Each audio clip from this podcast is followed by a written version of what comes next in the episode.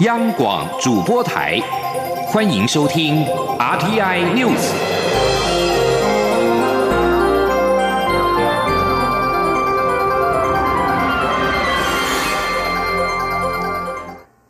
各位好，欢迎收听这节央广主播台提供给您的 RTI News，我是陈子华。英国国会议员在今天晚上的七点，也就是台湾时间十六号的凌晨三点，将就首相梅伊和欧盟谈出的英国脱欧协议进行表决。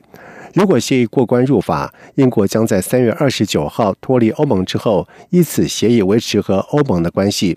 而梅伊在进行重要投票之前，告诉内阁成员说，无论他的脱欧协议版本在今天晚上在国会遭遇多大的挫败，他都会继续推动目前的脱欧计划。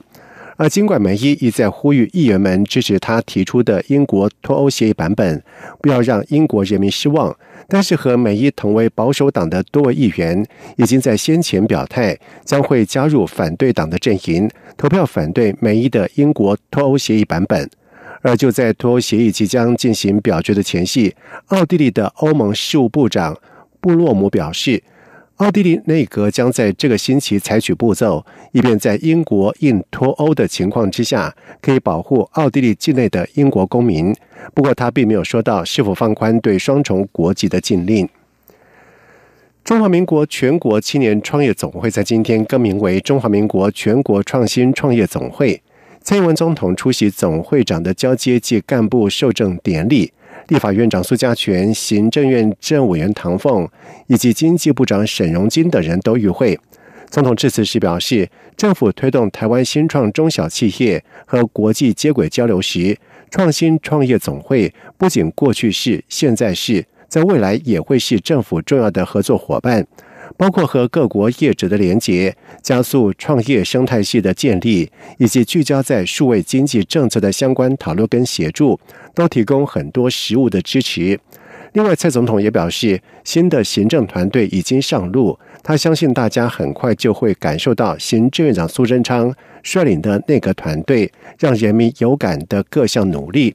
蔡总统表示，创新创业对年轻人来说是改变一辈子的事情。他也希望在实现创业梦想的过程当中，政府给创业者更多的协助，让每个人实现自己的创业梦，也让台湾的经济往前走。前财政部长徐宇哲在去年中旬转任期交所董事长之后，在今天主持了期交所的年终记者会。他表示，上任董座半年以来，除了努力学习，也积极开拓台湾期货市场的未来性。特别是二零一八年，台湾期货市场交易量首次突破了三亿口大关。由于台湾国内交易人对于美国商品的需求高，因此为了满足市场交易美股标的，期交所将在演绎推出新台币计价的美国纳斯达克一百股价指数期货，增进台湾期货市场的新动能。记者陈林信宏的报道。期交所于一九九八年七月二十一号上市第一项期货商品台股期货之后，开启台湾期货市场交易元年。在经过九年后，于二零零六年总交易量成长突破第一个一亿口。在历经八年后，二零一四年首次年度交易量突破两亿口，且之后连续四年交易量都维持在两亿口以上。去年台湾期货市场交易量再攀新高，主要成长动能来自于两方面，包括夜盘交易热度持续升高，日均量较前一年成长百分之一百一十五多；另外就是期货类商品交易量大幅成长，其中小型台指期货、台股期货以及股票期货三项主力商品表现最为亮眼，交易量创下历年新高，也推升台湾期货市场交易量首次突破三亿口大关。期交所董事长许余哲说：“当然了，我们当然希望我们整个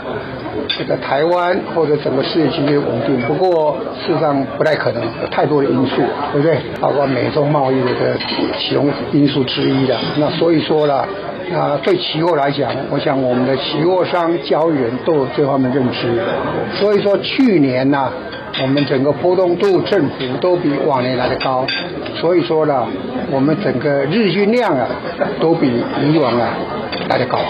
由于财政部在去年底取消股价类期货交易税率减半落日条款，经过行政院核定，从今年一月一号开始，税率为十万分之二，为期货市场提供更为良好的环境。许一哲也表示，希望在持续开发新商品以及税率优惠的利基下，未来四年内年度交易量能够突破四亿口大关。中央广播电台记者陈林信鸿报道。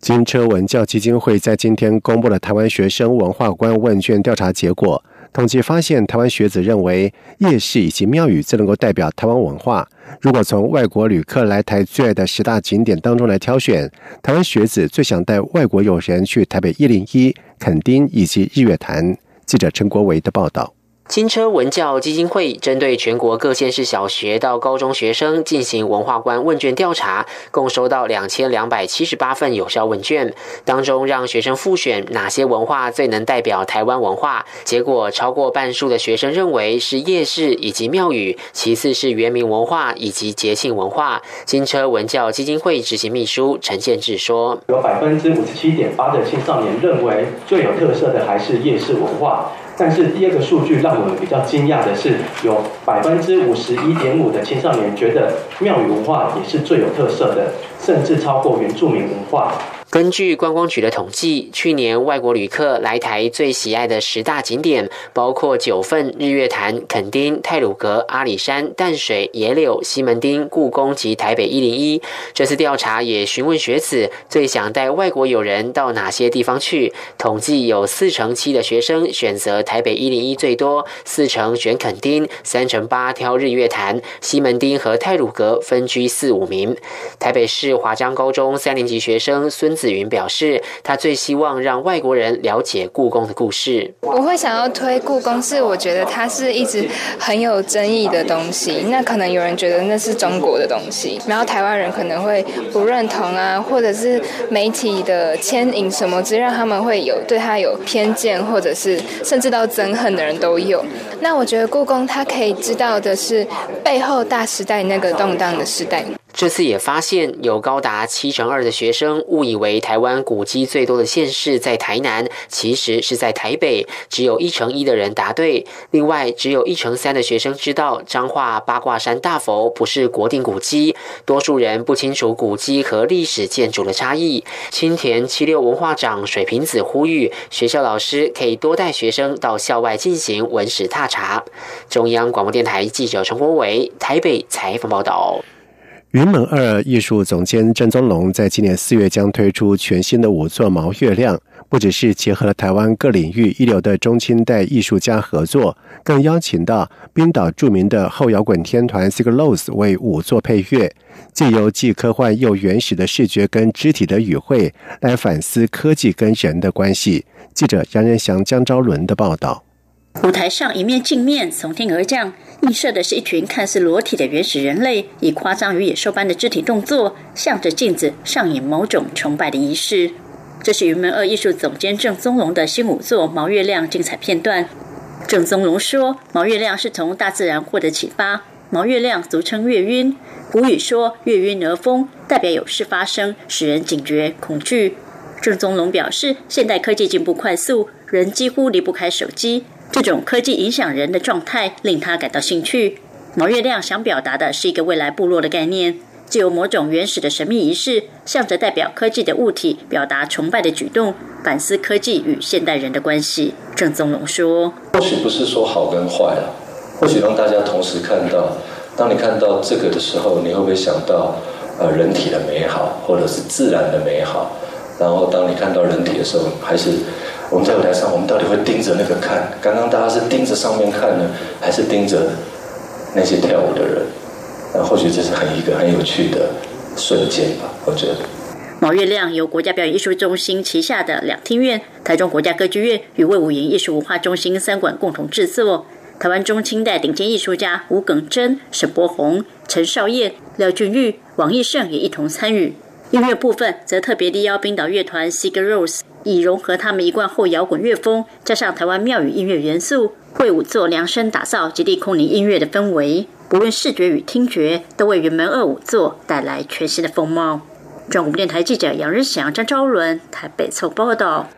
台北邮局创建到现在已经届三十、九十周年，新逢中华邮政在今年也已经高龄一百二十三岁，因此特别从今天开始举办了为期一整年的“一二三游台湾”台北邮局创建九十周年庆，包括了举办台北邮局的历史邮展、编撰台北邮局志等等，并且在年底重新恢复台北邮局早期拱门式的车技门廊的旧观，为整年的庆祝活动画上完美的句点。记者郑祥云、吴丽君的报道。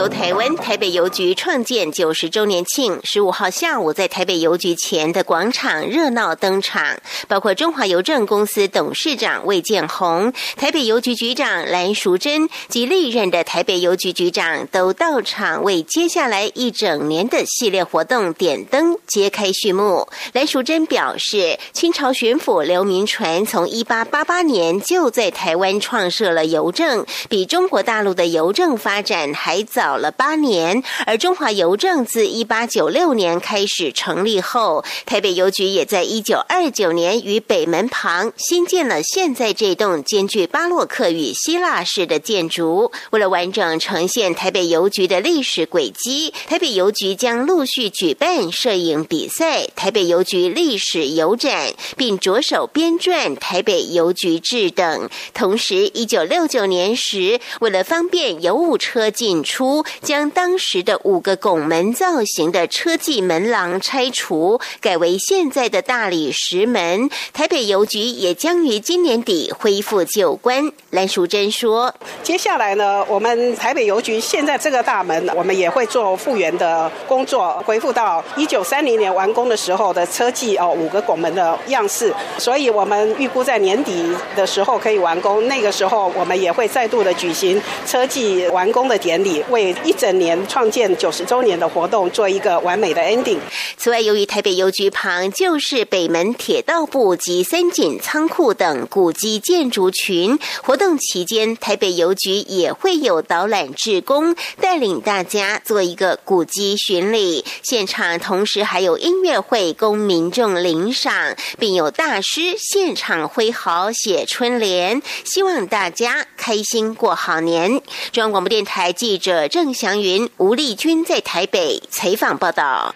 在外电消息方面，根据法新社记者以及目击人士表示，肯亚首都奈洛比的都喜饭店跟他的办公大楼区在今天下午发生了爆炸，随后在地下道又爆发了枪战。美国有线电视新闻网 CNN 引述警方表示，有多支武安部队已经部署在饭店的附近，而其中包括了反恐单位以及刑事警察局的人员。一名在都喜饭店工作的员工表示，有一枚炸弹，有许多的枪战。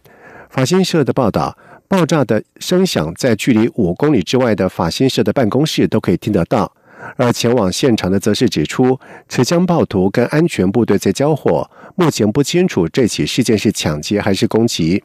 而都喜饭店是位在奈洛比高级住宅区的威士兰，当地曾经在二零一三年发生伊斯兰持枪暴徒。冲进到西门购物中心的攻击事件，在当时造成最少有六十七个人死亡。根据泰国选举委员会两名官员在今天的说法，要结束军事执政延宕已久的大选，原本预定在二月二十四号举行，现在可能要再延后到三月。二零一四年泰国军方政变之后，由军政府掌权，政府不断的推迟大选的日期。二零一八年十二月宣布解除禁止超过五人的集会以及政治活动的禁令，允许政党举办政治集会或示威，并且宣布将在今年的二月二十四号举行大选。而统治泰国将近五年的军事执政当局，已经在稍早暗示，泰王加冕大典将在五月四号到六号举行。为了避免大选工作跟加冕相关的工作时间重叠，二月的选举可能延后。而选举委员会的高层成员表示，二月二十四号的选举不可能发生，因为选举委员会没有足够的时间筹办。官员并且指出，现在有两个可能的日期，一个是三月十号，或者是三月二十四号。以上新闻由陈子华编辑播报。这里是中央广播电台台湾之音。